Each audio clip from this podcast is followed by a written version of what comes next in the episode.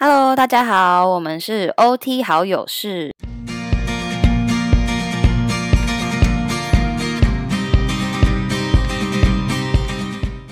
我是雅致，我是子英。好，今天是我们 Podcast 的第二集，然后今天非常荣幸邀请到一位我非常喜欢的来宾，然后要讨论一个我自己也很有兴趣的主题。我们今天要讨论的是海外求学。那我们今天。重磅邀请的来宾是我们已经认识十年，那就是我们三个的大学同学。他现在在美国工作，我们。热烈掌声欢迎蒋亚彤！Hello，嗨，Hello，Hello，好久不见，真的很想你。因为疫情关系，已经两年没有办法回台湾了，真的。希望疫情赶快就是稳定一点，然后我们就可以见面。好不容易现在美国平复一点，希望台湾也可以赶快好。没错，好的，那你要不要自我介绍一下？好的，好的。所以大家好，我是蒋雅彤 Grace，然后呃，我现在是在美国当临床职能治疗师，已经四年了。然后去年很荣幸的就是升了附件部的主任。那我是在二零一七年的时候来美国加州这边南加大。然后就读了一年硕士，呃，硕士毕业之后考到呃国考通过证照之后呢，就开始了我的临床职能治疗师之旅。嗯，哇，天哪！竟然不知不觉你已经也在那边四年了，时间到底都跑去哪里了？我们可是毕业了六年了，啊！可是我真的一点都没有这个感觉，我自己还觉得是，就是还是很很菜的小菜鸟，这样就不知不觉我们也。成为资深的治疗师这样子，那亚彤可不会跟我们分享一下，当初你是为什么会选择就是到海外求学的这条路呢？嗯。所以，呃，选择要海外留学的原因有几个。首先呢，就是因为从小的时候，我们家里的家庭教育就是有一个美国梦这样子。我妈妈也很，也就是不幸的时候，在一六年的时候去世了。那所以隔年的时候，我就决定要就是完成她的愿望，那就是来呃美国完成我的就学这样子。嗯，然后第二个的话，主要是因为我在台湾一五年毕业。之后呢，又开始在小儿诊所工作。那工作了一年多，也就是亲身经历到了在台湾职场工作的不容易。除了事情多啦，钱配真的不是很理想之外，有时候还要无偿的加班啦，或者是老板不合理的待遇啊。还记得就是刚出来的时候，医生就跟我说：“啊，你刚出来，想说菜鸟，嗯，就是什么都要会。”啊，吃苦当吃补，所以也就咬着多做多学。哎，对，讲白了是这样子，就是极尽可能的压榨，这样子合理化压，合理化压榨。OK，没错。而且，嗯，在聊一边工作的时候，一边也了解了解一下可能未来啦前景的职涯发展。我觉得对我来说，好像也是。比较受限，就算五年、十年之后，也还是当一个职能治疗师。那所以这时候我就开始想说，哎，去了解看看那美国的工作环境是怎么样。因为想说美国，美国也是 OT 的发源地，嗯，然后在美国，美国平均社会听说也很注重人权，嗯比较很尊重每个人的，就比较个人主义，嗯，这样子薪资合理就可以有 work-life balance 这样子，对吧？没错，比较有 work life balance。只是说，在美国工作呢，你要先去取得硕士，所以我才会当初先选择来美国读了硕士之后呢，现在在这边继续工作。哇哦，OK。所以，那你我你是念南加大，就是 USC 嘛？那其实南加大在美国算是 OT 的第一志愿。它虽然它的那个呃排名啊，每年都在浮动，但是不是第呃不是第一就是第二。或第三不会跳出第三。OK OK OK。那你觉得在就是 USC 念了一年的时间，然后那你觉得 USC 的呃，你念完之后的感觉，或者说你觉得呃很不错的地方，要跟大家推荐一下吗？跟大家介绍一下。所以呃，当初我会选择 USC，除了学校的呃学校就是的名气名气之外呢。呃，也是看上了他一年的这个 program，因为不是所有美国的学校的课程都是一年，有的是硕士是一年，是不是？对，就不是 OK OK 了解。对，对我来说就很省时，然后也比较省钱一点点。这个学位是不是针对临床的？就是比较是临床走向？呃，对，其实我这个拿到学位是 Master of Art，所以是文学硕士。那像在台湾，如果是留在台湾读硕士的话，台湾的硕士都基本上要两年起跳。那拿到硕士学位就是 Master of Science。那通常 Master of Science，MS 呃，在发展上去的话，就是读呃博班，就是 PhD 嘛。那可是在美国，尤其南加大这边，特别是你拿了 Master of Arts 之后呢，你可以继续往上读，也是临床博士，叫做 OTD，对，Doctor Degree of Occupational Therapy。所以呃，这也是就是美国这边的体系，我觉得是整个。不管是就学啦、就业啦，体系比较健全。那回到 USC 这个，对，回到 USC 这个选择的话，你当初是有有哪些考量选择 USC 这样？呃，说到 USC，USC 其实就是小呃 SI 的发源地，嗯，是当初 Doctor Jean Ayres，呃，是发起那个嗯。SI 的创办人，他当初也是在 USC 就职这样子，所以。我之前，嗯。呃，因为之前也在台湾也是做小儿的，所以那时候就是对的 SI 很有兴趣。然后再来的话，USC 其实它我觉得很很棒的一个优点是，他们就是有提供非常多样化的一个选修课程。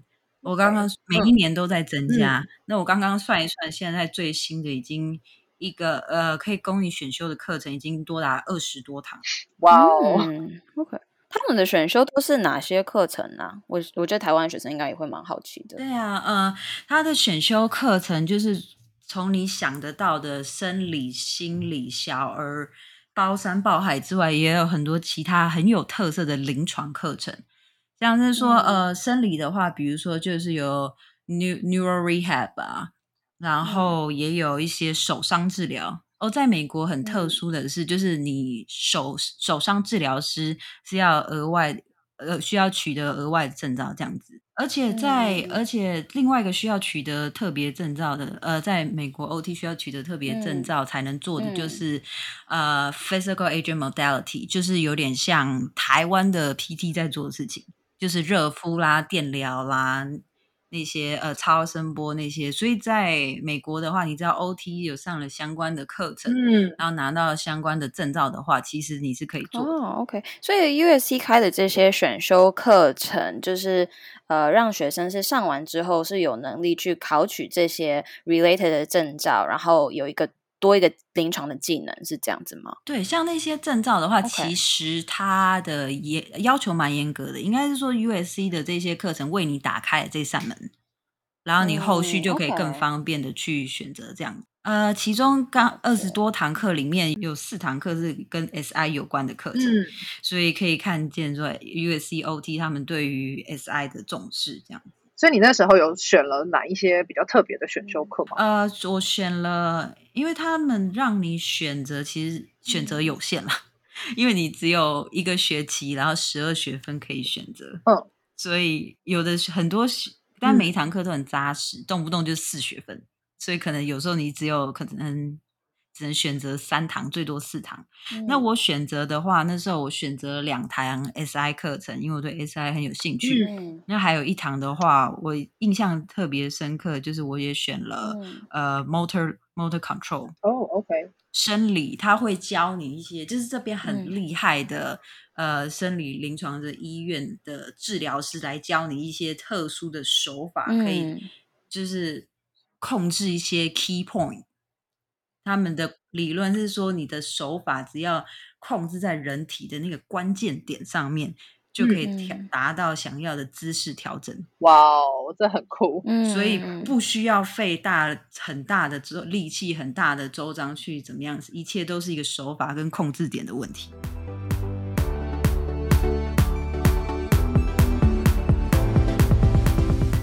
哎，那你刚刚有说你在那个选修的时候，你也选了两门 SI 的课。那因为我们其实现在三个就是在台湾，我们主要是做呃小朋友的部分嘛，所以其实我们对 SI 也一直很有兴趣。那你要不要跟我们分享一下，就是呃你在那个选修 SI 课程里面，呃就是他到底教了什么，或跟台湾有什么不一样？这样。嗯，所以那时候我在那两堂 SI 课程的时候，呃，老师呢，他们就是会真的是讲的很很详细，然后有时候也会带一些呃，因为两堂课，一堂是 SI 在 Early Intervention，所以是早疗的部分。那我记得印象特别清楚，就是老师他真的带了一个小婴儿来。你说真真的小婴儿吗？对，老师好像教授好像跟他的研究生借了他的小婴儿，是可以这样借的吗？前半堂课讲完了他的呃理论或者我们要学的之后，后半堂课真的就实际来观察跟小婴儿互动，复辟了。对，这是真的是非常有趣。那因为，但是在呃课堂上一两堂毕竟是很有限，然后后来他们呃南加大方面也有公布说，哦，SI 其实还他们还有那个线上的呃 SI 学程一个完整的学程这样子，所以那我又自己又再去额外修了这个学程，就包括很详细的理论基础呃理论基础啦，然后临床推理评估啦跟治疗。治疗这呃手法这些的，OK，那听起来就是你在呃亚彤在这 SI 的这一块，就是不管知知识面、临床面，还是就是对于 SI 的理解，其实呃我觉得就是还蛮全面的。所以我们其实也邀请了亚彤，那之后有机会来跟我们分享，就是透过工作坊的形式，让呃来跟台湾的 OT 分享一下呃 SI 在美国的运用，或是一些 SI 相关的知识，这样子。可以，大家可以敬请期待。嗯，好啊。嗯嗯嗯。之后如果应该有已经有上的话，我们应该会把那个报名的链接也放在这集 podcast 下面的那个 description box。那大家有兴趣可以就点进去报名。好。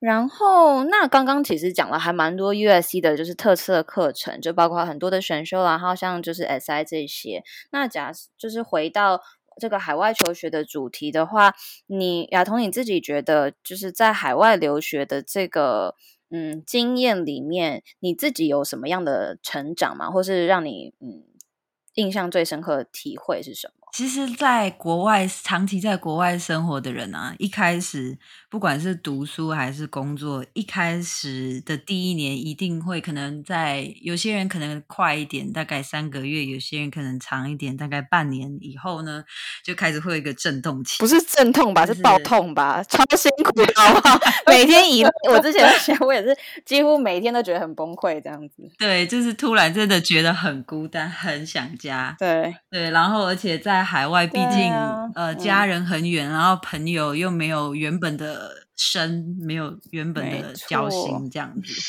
对，但是撑过那个之后呢，你就会发慢慢学会要怎么跟自己相处，因为跟自己相处的时间真的很多。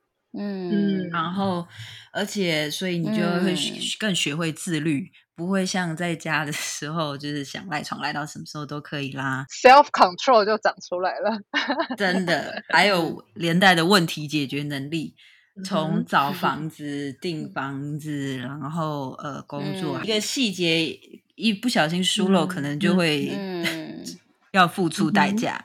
可以想象，就比如说我在美呃读南加大的时候，不小心过了一个 deadline，所以就要多付两学分的学费。Which is 大概十万块，十万块，这没有任何的，就是商量的余地，这样子没有。学校说是你自己错过的，你要学会为你的后果付出，呃，你的行为付出后果。哇，就是给我一堂，但是花钱买经验，这样真的是花钱买经验这样子。OK，对啊，而且在美国这边，我觉得很学到很重要一点，就是什么事情你都要自己主动去争取。嗯，因为在台湾，大家就可能会互相的，呃，默默的。想要维持和谐吗？或者是想要想说哦，多帮一点别人没关系，别人会慢注意到我，嗯，就是比较谦虚的美德。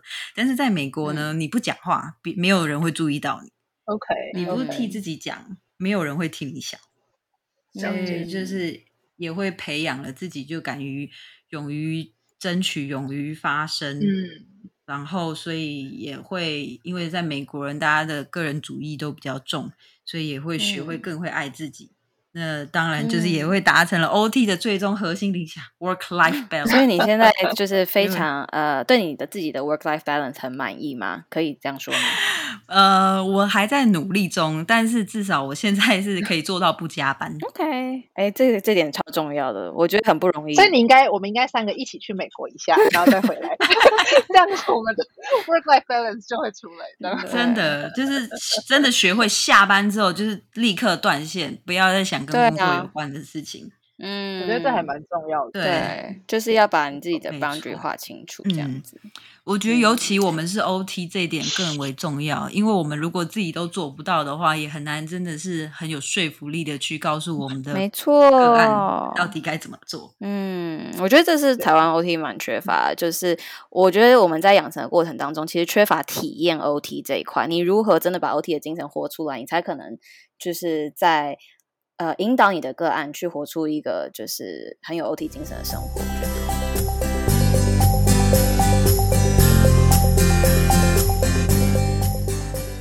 所以刚刚这样子听起来，嗯，亚彤，你说你觉得你在海外最大成长，一个是呃学会独立，对不对？就自己要处理很多事情，然后还有跟自己相处、照顾自己、爱自己，然后还有。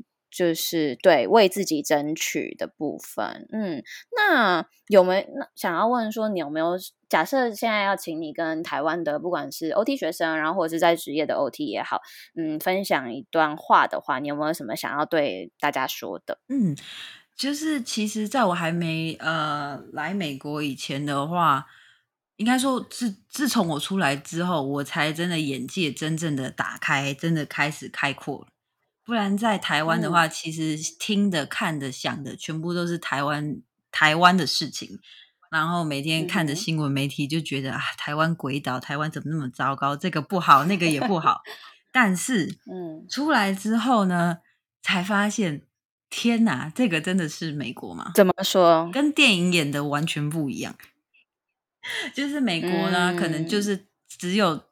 大城市就是洛杉矶啦、旧金山啦、纽约啦，那几个大城市像电影演的那样。但是，一出了都市区，比如说像，例如说出了台北市以外，完全就是很荒野，交通不便不 说啦，然后食物，哎，食物也是又贵又不好又不好吃。然后，呃，所以我觉得。反观台湾，其实台湾的基础建设啦，什么生活真的很方便，食物真的很好，而且人也都很互相善良，呃，都很善良，然后会互相嘘寒问暖，呃，温暖很温暖这样子。我觉得台湾像我前面可能多少提到过，我觉得现在台湾什么都很好，唯一最大的问题是大概第一个就是就业市场的问题，就是就业市场真的不是很友善，然后这个薪资。以物价水平来说，真的是太低，而且太多年都没成长。美国呢，我能说唯一赢的地方，也只有薪资就业市场，唯一只有赢的就是这一点。对，美国呢，薪水是台湾的三四倍，可是他们税也蛮高的吧？对他税也蛮高的，所以呃，大概可以透露个秘密。嗯，所以在美国税这么高的地方呢，大概我一年缴税可以缴个一百多万台币。哇，你说这样是多少 percent？就是他们就是占每个人的薪水的多少 percent？假设要就是大概我我记得是我的话是大概二十五 percent。哇，OK。我觉得我如果来总结的话，我会说美国是一个工适合工作赚钱的地方，但是不是适合一个养老的地方。哇 OK，也就是在美国赚钱，然后回台湾养老，养老这样回台湾生活。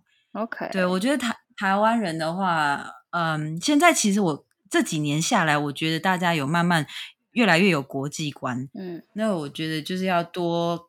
多看看现在国际到底发生了什么事情，多开阔自己的眼界，嗯，因为才可以走出去看看，因为这个世界真的很大，嗯。那我们今天真的其实很开心，可以邀请到雅彤来跟我们分享在美国的不管是求学还是就业还是生活的环境。但呃，那也听到其实在美国跟台湾，我觉得就是听起来其实有各自的优缺点。